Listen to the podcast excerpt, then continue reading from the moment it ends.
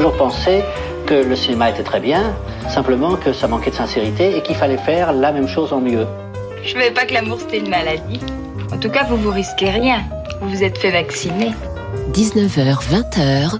Vraiment, il y a un mec surfait, c'est bien Mozart. Quoi. Mozart, Mozart. Euh, Beethoven, c'est quand même autre chose, hein, je suis désolé. Bande à part avec Guillaume Durand sur Radio Classique. Je vais lui montrer qui c'est Raoul. Aux quatre coins de Paris qu'on va le retrouver éparpillé par petits bouts façon puzzle. Voilà les héros de bande à part, avec évidemment les invités qui vont apporter leur sensibilité, leur intelligence à cette musique italienne que nous allons radiographier pour vous ce dimanche. Bertrand Burgala, Carole Beffa et donc euh, pour l'exception Marco Lambron qui est parmi nous. Euh, nous allons commencer par quelque chose qui est une sorte d'éditorial sur ce qu'est exactement la musique italienne. C'est tout simplement le cœur des Hébreux de Giuseppe Verdi.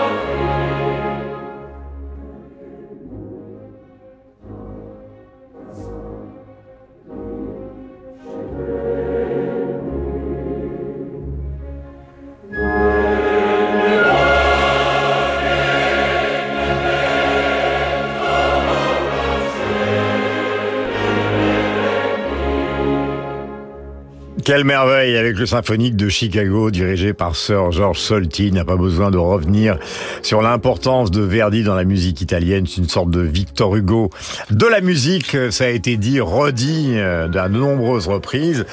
Mais il est important aussi d'écouter d'autres œuvres de Verdi, comme par exemple l'ouverture de la Force du Destin, dont va nous parler Carole Beffa dans un instant. C'est l'orchestre de la Scala de Milan dirigé par Riccardo Muti.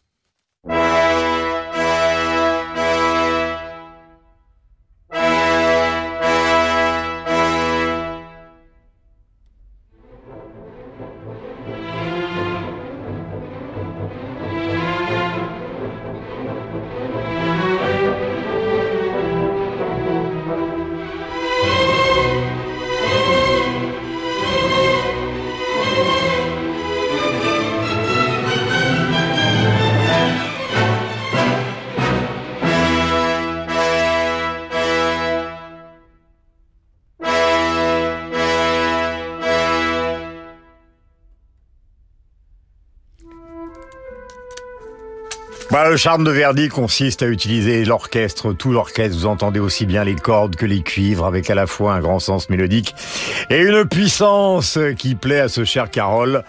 Nous vous écoutons. Pourquoi est-ce que ça me plaît? Pourquoi est-ce que ça plaît à tant de gens? Puisque ça fait quand même partie des grands tubes de la musique classique. Je pense que c'est parce que bizarrement ici, Verdi est une espèce de sur-Beethoven.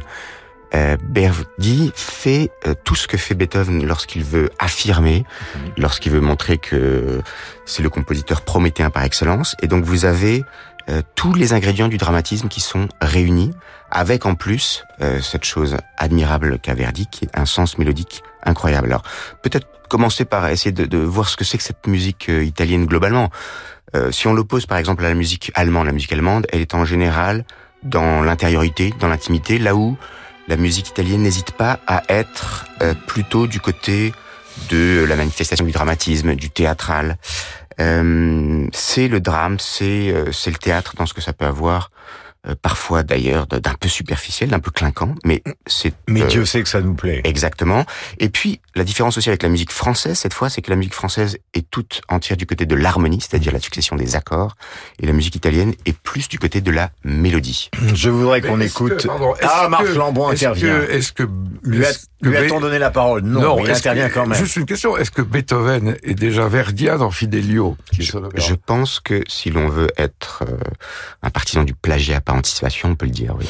Voici un personnage, car en plus l'Italie a créé des personnages. Tout à l'heure, nous nous écouterons le, le pianiste Arturo euh, Michelangeli Benedetti, qui vraiment était un personnage assez ahurissant. Voici un monstre de la musique italienne, mais quand je dis monstre, c'est dans le bon sens du terme. C'est Arturo Toscanini qui dirige en 1952 avec l'orchestre symphonique de la NBC la Gioconda d'Amilcar Ponchielli.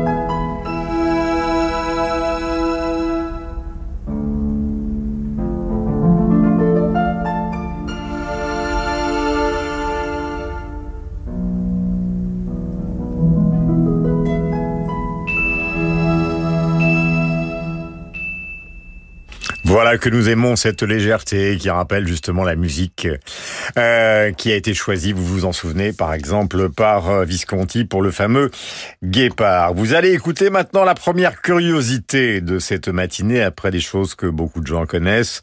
Ça c'est une version des Rolling Stones, donc d'une chanson célèbre des Rolling Stones qui s'appelle As Tears Go By. Mais c'est une chanson qu'ils ont enregistrée en italien, c'est de 65, Con le lacrime.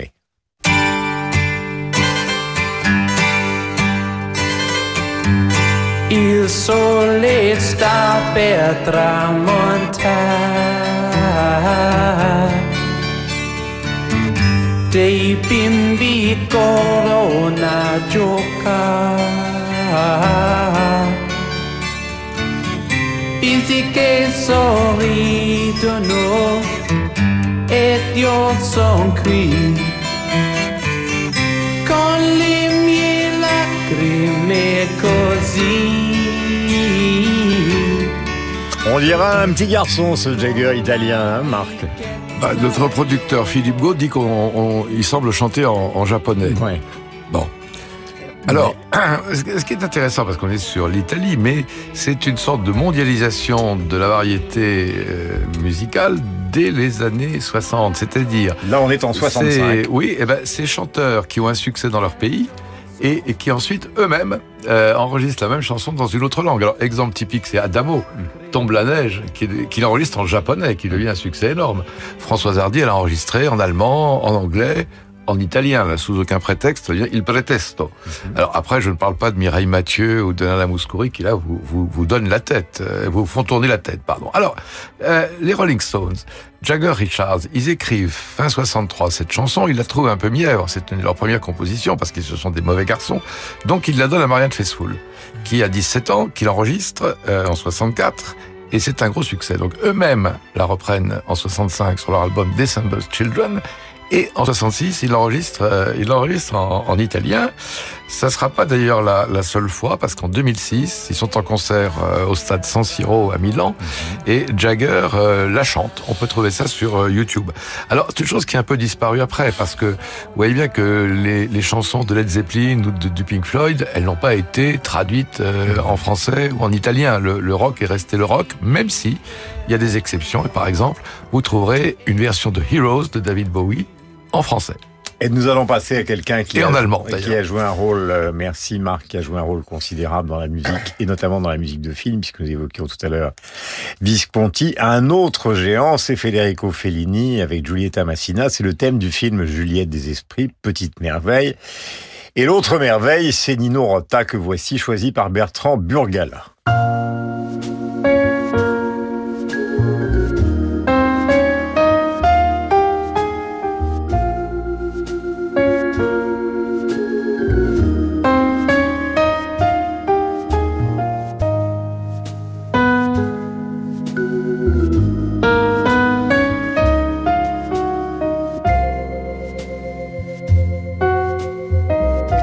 Là, je connais ou je reconnais, Bertrand, le choix de l'arrangeur, c'est-à-dire un dialogue entre un orgue ou en tout cas un instrument Oui, et un piano, voilà. Et y a un batteur, pianiste et, et organiste, c'est assez rare.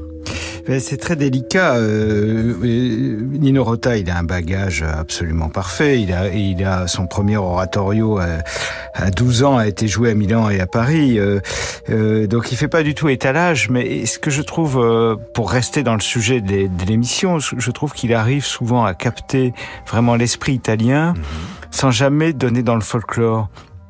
Alors on entend, de, de- on entend la clarinette. C'est très, c'est très, dé- c'est très délicat.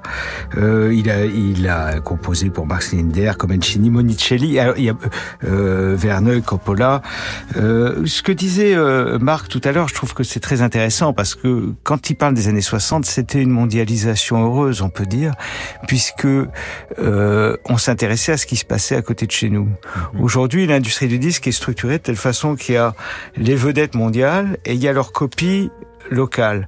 Mais euh, ce que faisaient les Italiens, par exemple, c'était très différent même dans la composition. Je pense que alors, j'ai pas l'expertise de Carole là-dessus, mais souvent vers la fin du morceau, il le montait d'un demi-ton ou d'un ton pour redonner une, euh, une énergie au morceau. C'était très spécifiquement italien.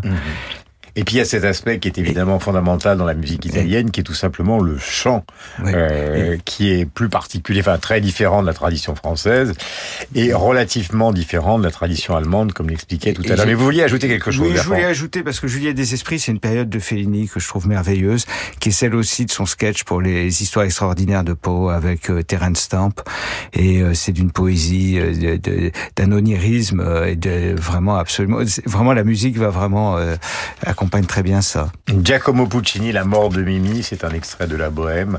Autre tube mondial, comme dirait Carole Beffa qui va intervenir. Et c'est chanté par euh, deux, je reprends l'expression parce que c'est le titre aussi d'un film italien, deux monstres que sont Luciano Pavarotti et Mireille Lafreni avec le Philharmonique de Berlin dirigé par un troisième monstre, Karajan, et nous sommes en 1972.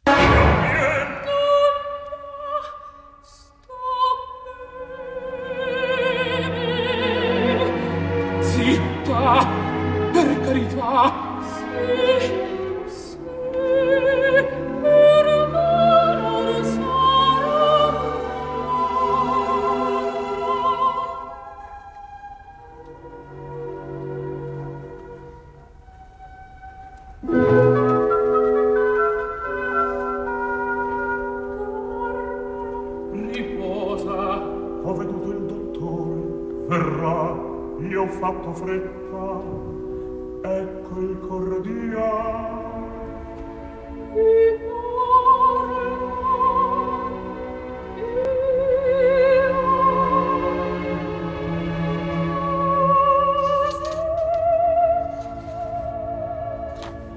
Voilà, quelle merveille que ces deux chanteurs, donc avec l'orchestre de Berlin, dirigé par le grand Karajan euh, de l'époque. Carole, souvent on a le sentiment, alors je parle du très grand public, en dehors de Vivaldi, de Scarlatti, l'essentiel de la grande musique italienne, c'est une musique d'opéra. Est-ce que je me trompe? Non, non, c'est tout à fait vrai. Euh, ce qui est assez intéressant aussi, c'est que justement, si on considère un peu la musique italienne dans son évolution, on a une musique qui, à la fin du XVIIIe, euh, est encore souvent comique. Euh, c'est le cas chez Rossini, évidemment, très souvent, c'est le cas chez Donizetti. Et puis, on va avoir un assez long blanc euh, pendant lequel on a l'impression que les Italiens ne veulent plus rire, ce qui est un peu faux, puisqu'évidemment, chez Verdi, vous avez euh, ici ou là quelques passages où euh, le comique est au rendez-vous. Mais euh, alors qu'au même moment triomphe en France l'opérette, et notamment Offenbach, vous allez avoir euh, très bientôt la, la, la, la péricole qui va être donnée à Théâtre des Champs-Élysées un peu dans cet esprit-là, eh bien, on a l'impression qu'il faut attendre un petit moment avant que chez les Italiens le comique soit à nouveau au rendez-vous. C'est parfois le cas chez Puccini lui-même, euh, qui a écrit des opéras comiques qui ne sont pas forcément des opéras où le comique est présent. Euh, c'est le cas à son époque. Et puis là, vous avez aussi cette chose qui est à mon avis admirable chez Puccini, c'est euh, le fait que cette caractérisation soit parfaite. Euh, tous ces personnages sont parfaitement caractérisés par euh, une puis quelle tessiture. interprétation. L'interprétation en plus euh, ici choisie est, absolument magique. Bref, c'est vraiment une, une chose à voir. Et l'opéra euh, va être donné prochainement à la fois au théâtre du Capitole et un peu plus tard, si je ne m'abuse, au théâtre des Champs-Élysées. Voilà, nous évoquions tout à l'heure le Guépard. Dans le Guépard, il y a Serge Reggiani. Euh, le voici dans l'italien en 71, paroles de Jean-Loup Dabadi, musique de Jacques Datin et commentaire éclairé de Marc Lambon.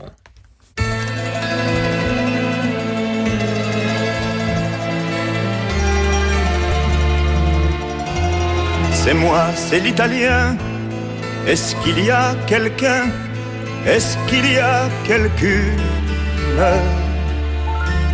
D'ici? J'entends le chien. Et si tu n'es pas morte, ouvre-moi sans rancune. Je rentre un peu tard, je sais. 18 ans de retard, c'est vrai. Mais j'ai trouvé mes allumettes dans une rue du Massachusetts. Il est fatigant le voyage pour un enfant de mon âge. Ouvre-moi, ouvre-moi la porte, io non ne posso proprio più. Se ci sei, aprimi la porta non sai com'è stato laggiù.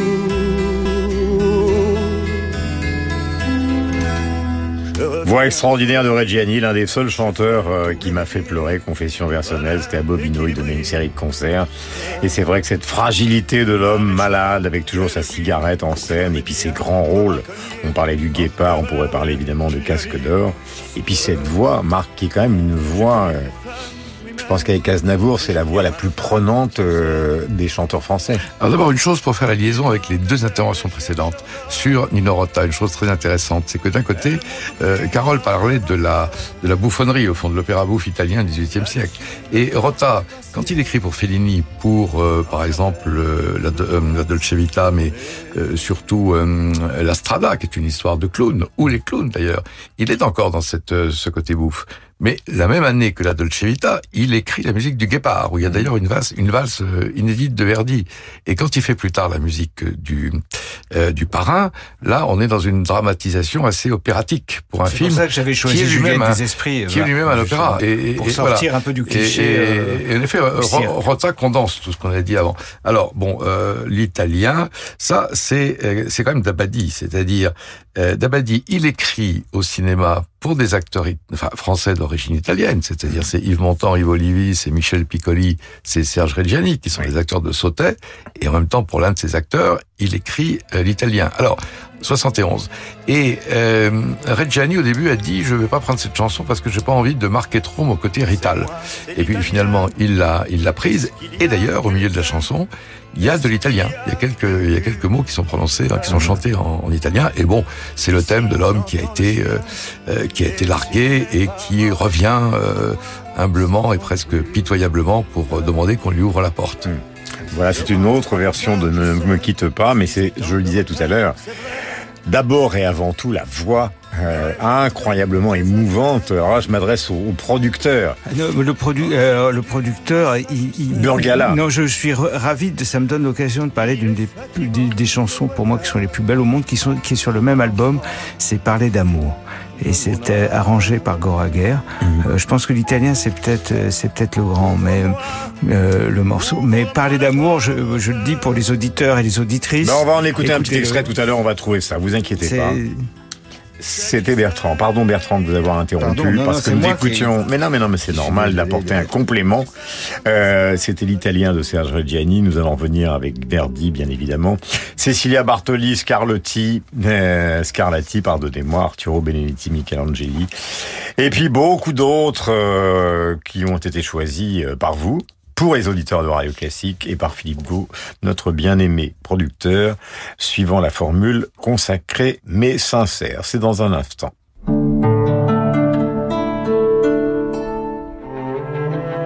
Au cœur du Marais, à Paris, la maison de Victor Hugo présente l'œuvre de Louis Boulanger, peintre rêveur. Proche de Victor Hugo, mais aussi de Balzac ou d'Alexandre Dumas, Louis Boulanger a peint une œuvre poétique et visionnaire, parfois violente. 180 œuvres prêtées par plus de 30 musées, galeries ou collectionneurs sont aujourd'hui présentées. Louis Boulanger, peintre rêveur, l'œuvre d'une figure majeure du mouvement romantique, actuellement à la maison de Victor Hugo, à Paris. Monsieur Martin, pourquoi avoir migré votre entreprise vers la K-Suite d'Infomaniac K-Suite est pensée pour la collaboration en équipe. Elle intègre une messagerie, un drive, un chat et tout ce qu'il nous faut. K-Suite, la solution collaborative éthique. Plus d'informations sur infomaniac.com. Concert exceptionnel dédié à Beethoven et Schubert au Théâtre des Champs-Élysées à Paris. Redécouvrez la puissance et l'éclat incomparable de la cinquième symphonie dite du destin de Beethoven et de la symphonie inachevée de Schubert avec le New International Philharmonia Orchestra sous la direction d'Alessandra Vitini. Rendez-vous samedi 3 décembre à 20h au Théâtre des Champs-Élysées à Paris. Réservation au 01 49 52 50 50 ou sur théâtrechamps-élysées.fr. Le grand concert de Noël de Radio Classique vous attend aussi à Bordeaux. Venez fêter la fin d'année avec un feu d'artifice musical. Une soirée plus que jamais magique, au cours de laquelle vous serez invité à choisir les œuvres qui seront jouées par l'Orchestre national Bordeaux-Aquitaine sous la direction de Domingo Indoyan. Le grand concert de Noël de Radio Classique, présenté par Jean-Michel Duez, c'est du 15 au 18 décembre prochain à l'Auditorium de Bordeaux. Réservation sur opéra-bordeaux.com. Le souvenir d'une certaine image n'est que le regret d'un certain instant. Sur la scène de la salle Gaveau, le jour du centenaire de la mort de Marcel Proust, Lambert Wilson dira les plus belles pages de la recherche du temps perdu. Un chemin de mémoire et d'oubli dans un écrin musical avec Jean-Philippe Collard au piano et Svetlin Rousseff au violon. Comme une partition littéraire, au cœur de La recherche du temps perdu avec Lambert Wilson, le 18 novembre, dans cette salle que fréquenta Marcel Proust, la salle Gaveau à Paris.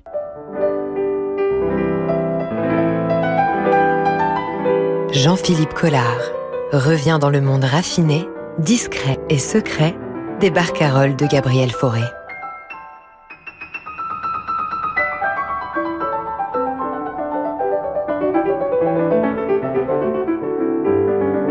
Barcaroles de forêt par Jean-Philippe Collard. Un éblouissement de tous les instants. Une nouveauté, la Dolce Volta.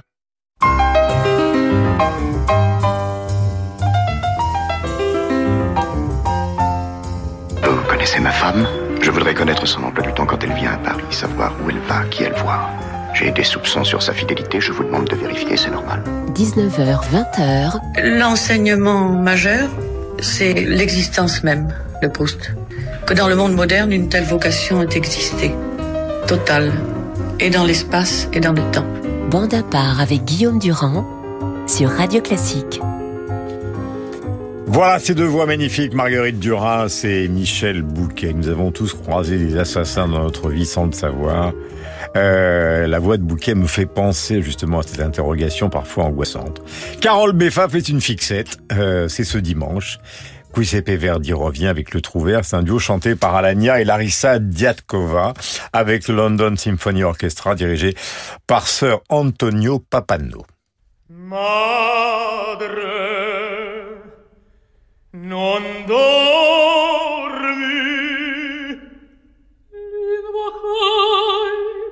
Oh,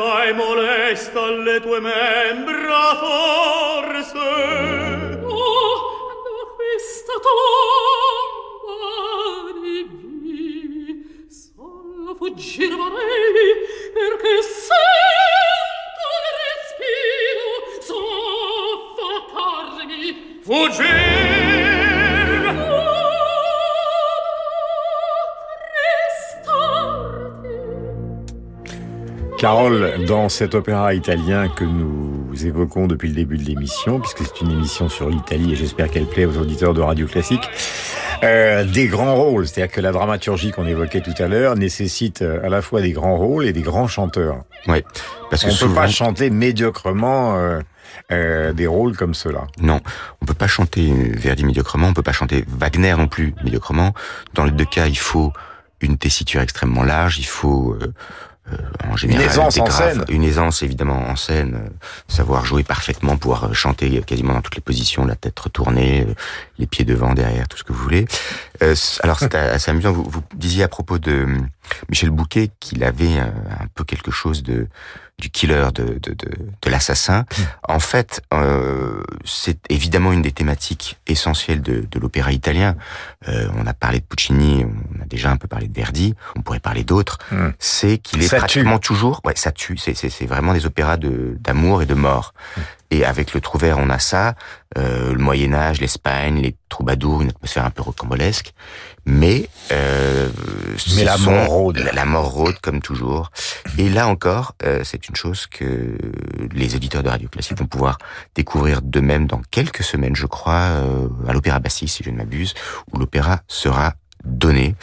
Euh, et a priori, ce sera dans une mise en scène particulièrement inspirée. Voilà le Trouvert, duo chanté par Roberto Alagna et Larissa Diatkova. Vous vouliez ajouter quelque chose, Marc Lambron Oui, que pour moi, la musique de Verdi, elle est aussi faite pour euh, sortir d'un poste à galène, ce que Bertolucci avait bien compris dans, dans, dans ses films. Il y a quelque chose de climatique qui est postérieur à, à, à Verdi. Et à cet égard, euh, je recommanderais une version qui gratte, euh, qui est en mono, qui est celle avec Jussi Björling et euh, Zinka Milanov. Et, et là, vous êtes, vous êtes dans un film de, de, de Bertolucci ou, ou de Visconti.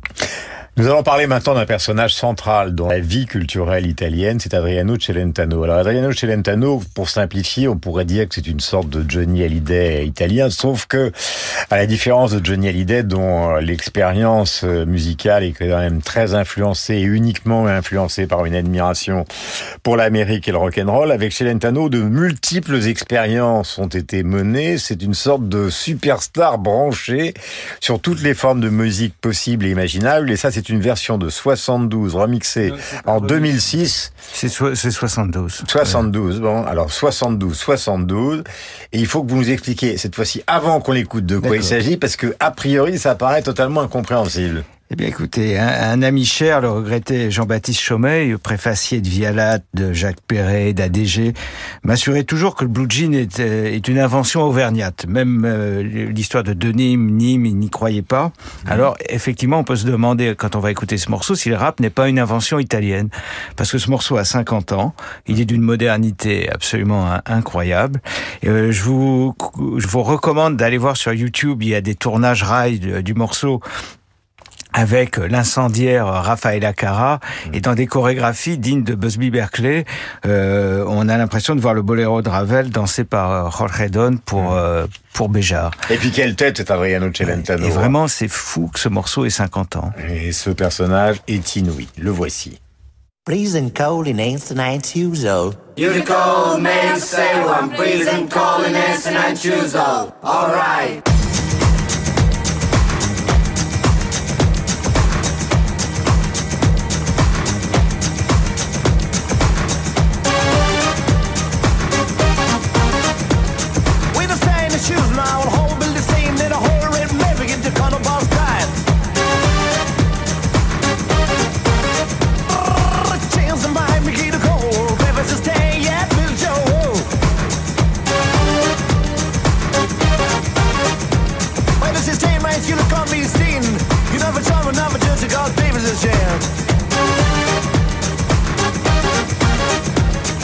Extraordinaire Adriano Celentano, effectivement préfigurateur de ce que sera probablement le RAC, mais des années après. Nous sommes en direct euh, avec Sylvain Faure, grand spécialiste et écrivain sur l'opéra et l'opéra italien. Sylvain, bonjour, nous vous écoutons avec Marc Lambron, avec évidemment Carole Beffa et avec Bertrand Burgala. Si vous deviez, bonjour, si vous deviez résumer euh, pour les auditeurs de Radio Classique cette musique que vous aimez tant, quel serait votre point de vue? Euh, l'opéra italien, c'est l'alliance euh, des instincts primaires et de la sophistication la plus complète. C'est-à-dire que c'est une musique savante qui s'adresse à notre estomac. Et euh, je pense que c'est assez unique dans, dans l'histoire de la musique. En réalité. Mais alors ça vient d'où justement cette dualité que vous mettez en avant, Sylvain Faure?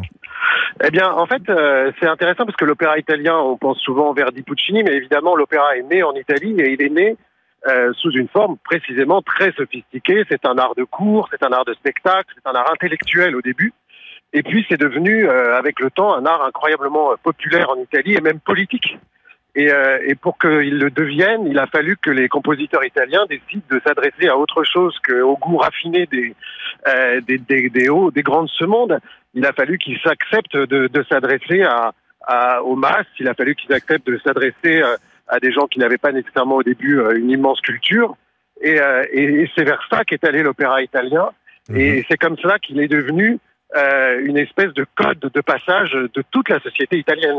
Est-ce que vous avez l'impression, Sylvain, et ce sera ma dernière question, car vous êtes euh, fragile à l'autre bout du monde ou à l'autre bout de Paris au téléphone avec nous, euh, il y a quelque chose qui est, qui est important aussi, c'est l'émigration italienne. C'est-à-dire que l'opéra italien, quand on va à Palerme, il y a un magnifique opéra à Palerme qui est un peu délabré, mais qui se donne ce sentiment-là. Mais c'est vrai que c'est plus facile quand vous avez une énorme communauté à New York, une énorme communauté en France, une énorme communauté en Argentine ça s'exporte. L'opéra italien s'exporte, s'est exporté partout et je vais vous dire, il continue à s'exporter. C'est ça qui est génial. C'est que quand vous voulez, vous êtes un pays où il n'y a pas de théâtre d'opéra, où il n'y a pas d'orchestre, vous faites appel euh, évidemment à des artistes souvent occidentaux et ils vont vous jouer la Traviata, le Trouvert ou la Bohème. Et quand vous allez à Dubaï, à Oman, en Chine, à Hong Kong, là où les opéras euh, sont très très récents, euh, c'est évidemment l'opéra italien qu'on écoute et qui euh, touche euh, le public de ces endroits où on n'a jamais entendu d'opéra. Merci Sylvain d'avoir été donc avec nous pour. euh, c'était bref, Merci mais c'était euh, ô combien utile. Avant que nous n'écoutions donc celle qui est probablement l'une des plus grandes chanteuses d'aujourd'hui, la parmesane Cecilia Bartoli, mezzo soprano, qui chante un extrait de Griselda d'Antonio Vivaldi. Agitata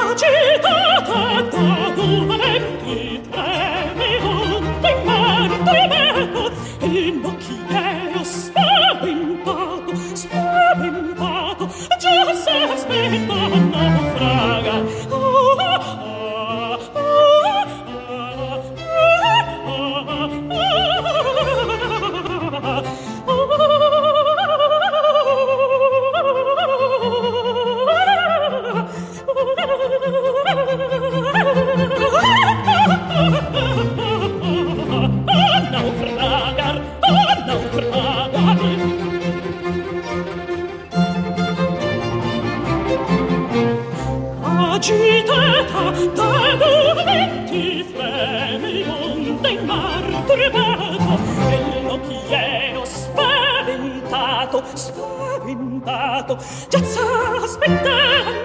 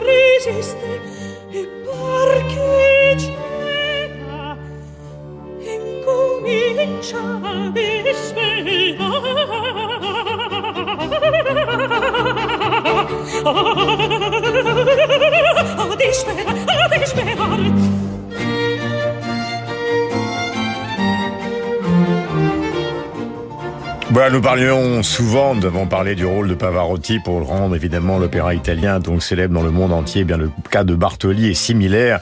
Euh, on la voit sur les scènes du monde entier. Ça a été le cas d'un pianiste gigantesque, Arturo Michelangeli Benedetti, qui est un personnage inouï, qui est né dans une famille aisée aimant dans la musique. Benedetti a joué du violon à l'âge de 3 ans. Il s'est mis au piano. Il est entré au conservatoire à 10 ans. Il a ébloui tout le monde. À 19 ans, c'est le concours international de Genève. Il est adoubé par Cortot, qui l'appelle carrément le nouveau Litz. Et puis alors, c'est un personnage inouï parce que en dehors de la musique, évidemment, contrairement à l'image qu'on a des pianistes qui sont souvent des personnages ou parfois des personnages introvertis, lui, c'est le contraire. Il répare ses Ferrari dans le garage. Il suit les résultats des matchs de sport. Il fait des AVC en plein concert. Ça a été le cas à Bordeaux et c'était dramatique. Donc, c'est lui aussi un personnage. Le voici en train d'interpréter donc Domenico Scarlatti, sonate pour clavier, euh, joué au piano par euh, Benedetti en 1965. Malheureusement, il nous a quittés en 1995 à Lugano.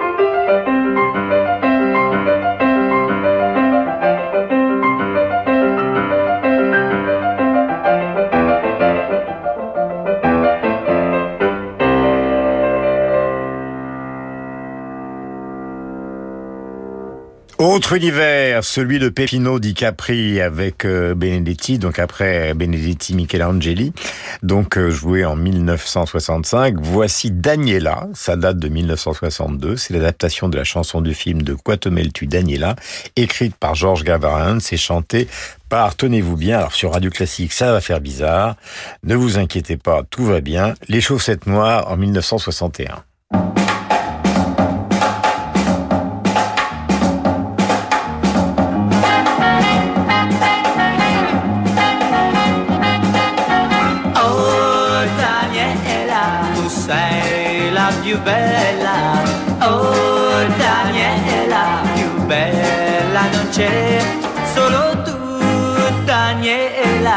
Puoi credermi perché pensi sempre solamente a te. Oh oh oh oh, oh Daniela, tu sei tanto cara. Oh Marc, Marc Lambron. Eh ben, je reste sur cette, euh, cette, idée de la circulation. Oui, je ne trouve même pas la question, parce que je... je Ah, pardon. je- non, non, mais bien sûr, non, mais je, je- j'écoute le commentaire, justement. Oui, bah, je reste sur cette idée de la circulation des musiques populaires dans les années 60. Parce qu'en effet, comme vous l'avez dit, c'est une musique française, une chanson française. Garvarens, le beau-frère d'Aznavour, qui compose aussi Retiens la nuit et La plus belle pour aller danser, et André Pascal. Très bien. Enregistré en mars 61 par Les Chaussettes Noires. Donc Eddie Mitchell. 800 000 exemplaires du 45 tours. Euh, ce film de Max Pécasse, euh, à, à l'automne 61, De quoi tu te mêles, Daniela, avec Elkie Sommer, Claire Maurier et René Dary. Et donc, l'année suivante, 62, Pepino Di Capri, qui existe toujours, qui a 83 ans aujourd'hui, qui est un peu le Franck Alamo euh, italien, qui est un napolitain, enregistre. C'est, ça n'est pas n'importe qui. Dans le fanfaron de Dino Risi, vous avez trois thèmes de euh, Pepino qui sont euh, chantés. Lorsque les Beatles viennent en 65 en Italie, c'est lui qui en fait la première partie. Et pour finir, ce 45 tours avec Daniela. De l'autre côté, il y a Saint-Tropez Twist, qui est une chanson italienne pour le coup sur Saint-Tropez. Et en couverture, ça va faire plaisir à Bertrand, en figure une danseuse, Raffaella Cara, qui va devenir ensuite la, la- la chanteuse et l'animatrice de télévision légendaire Célèbre. et récemment disparue. Euh, montage de variété italienne fait par Philippe Beau. Pourquoi nous allons passer sur Radio Classique de la variété italienne? Parce que justement, à la base de toute cette grande tradition, il y a les chants de la rue euh, de la période moderne, et puis évidemment les variétés italiennes si spécifiques qu'on entend à longueur de journée, pas simplement dans les postes à galène évoqués euh, par Marc, mais dans toute l'Italie et dans toutes les formes possibles et imaginables, y compris bien évidemment euh, sur YouTube sur euh, les, grands distributeurs de musique actuellement. Vous allez entendre donc quelque chose qu'on ne trouve que là-bas. Du côté de la péninsule, Cutugno, Ramazzotti, Ricci et Poveri, Umberto Tozzi, Zucchero et celui qui a été influencé évidemment par le jazz, Paolo Conte. Lasciatemi cantare con la chitarra in mano. Lasciatemi cantare. Sono un italiano. Quanta gente ho incontrato io. Quante storie, quante compagnie. Ora voglio di più. Una storia importante. Quello che sei tu. Forse sei tu. È un'emozione che cresce piano.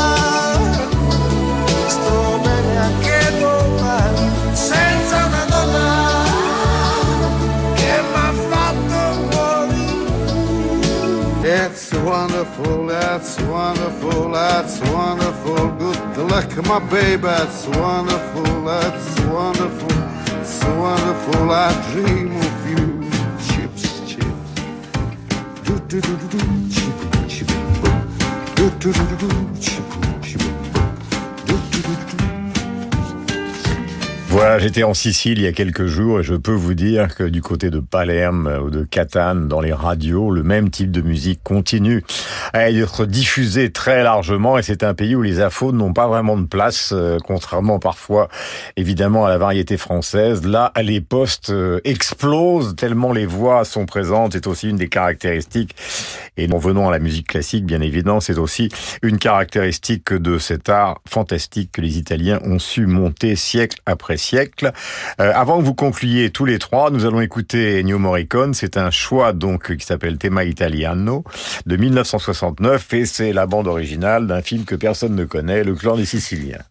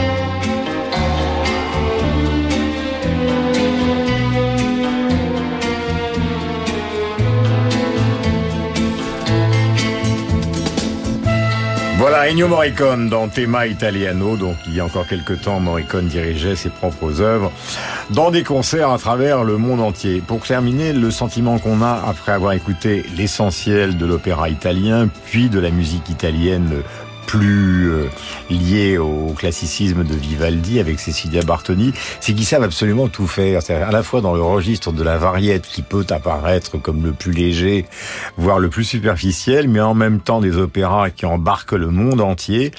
Et nous avons commencé par le cœur des Hébreux de Giuseppe Verdi. C'est peut-être un des morceaux les plus célèbres de l'histoire de la musique tout court.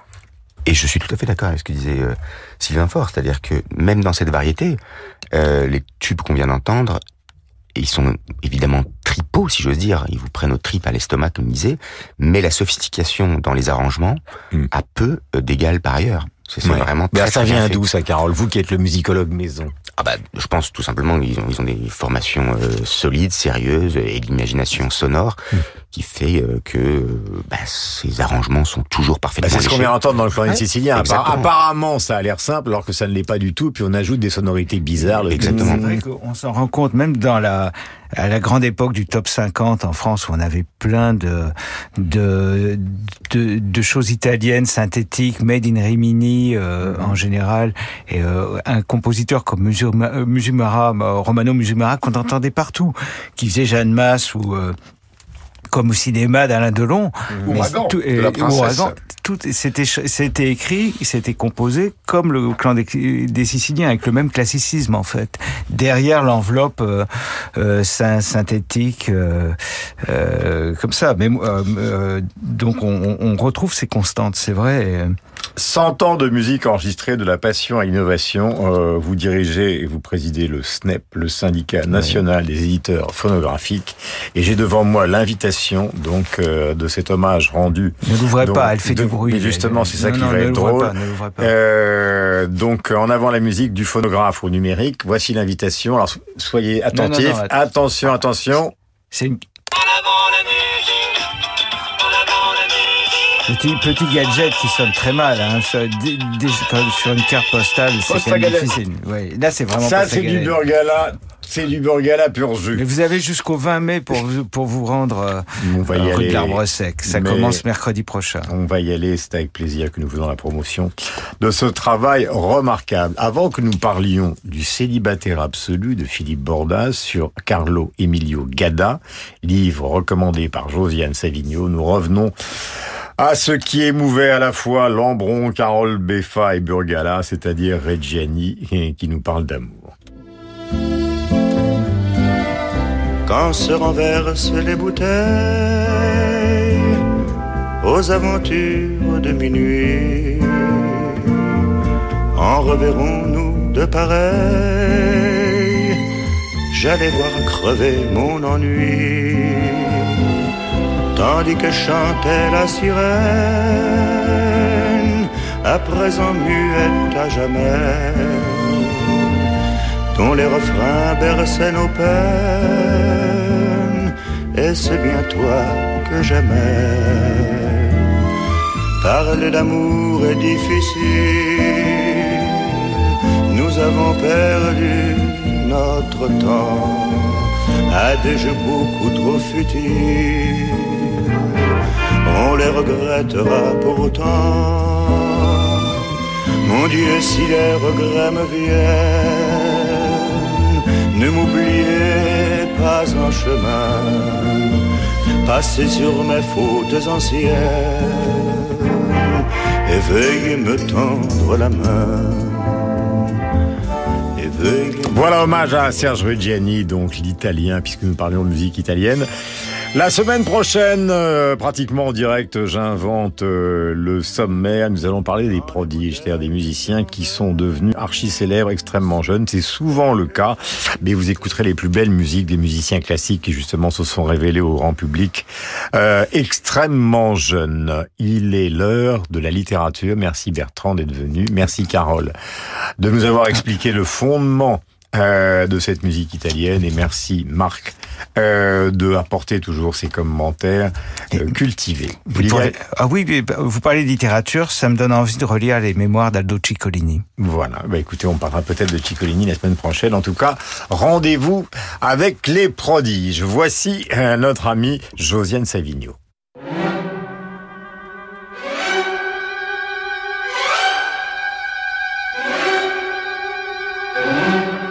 Je ne puis vivre personnellement sans mon art, mais je n'ai jamais placé cet art au-dessus de tout. 19h, 20h, Je suis quelqu'un qui dans sa vie ne planifie pas. Mais à partir du moment où je fais quelque chose qui n'a pas été prévu de longue date, je le fais. bande à part avec Guillaume Durand sur Radio Classique. Voilà la voix cassée et émouvante de Simone Signoret. Ma chère Josiane Savigno, bonjour. Le Bonjour. livre s'appelle Le célibataire absolu de Philippe Bordas sur Carlo Emilio Gada. De quoi retourne-t-il. Eh Ben voilà, j'ai voulu rester en Italie, bien entendu. Alors, c'est un gros livre absolument passionnant. Vous voyez, en ce moment, j'aime les gros livres. Hein. Bouillet et, euh, et Philippe Bordas. Alors, et, il concerne, vous l'avez dit tout à l'heure, l'un des plus grands écrivains italiens du XXe siècle, Carlo Emilio Gada, qui est quand même assez méconnu, finalement. Alors, le célibataire absolu, euh, ça, ça, un sous-titre pour Carlo Emilio Gada. Donc, qui c'est Philippe Bordas C'est un essayiste, un romancier, un photographe. Et depuis des années, il est hanté par Gada et euh, que Pasolini considérait vraiment comme son maître. Je vais vous citer un passage de l'éloge funèbre de Gada par Pasolini que je trouve magnifique. Dans chaque phrase de Gada, on peut voir le fulgurant résumé de l'histoire linguistique et donc de l'histoire tout court de l'Italie. Il y a le XIVe siècle, la Renaissance, le baroque, le classicisme, le romantisme et le XXe siècle, parfois en six lignes seulement. Alors deux mots quand même sur Gada, puisque j'ai dit qu'il était assez méconnu. 1893-1973, une trentaine de livres.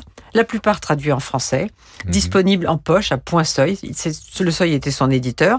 Alors, si vous n'en avez jamais lu, moi, je crois qu'il faut commencer par Connaissance de la douleur, et puis ce qui s'appelle maintenant L'affreuse embrouille via Merulana.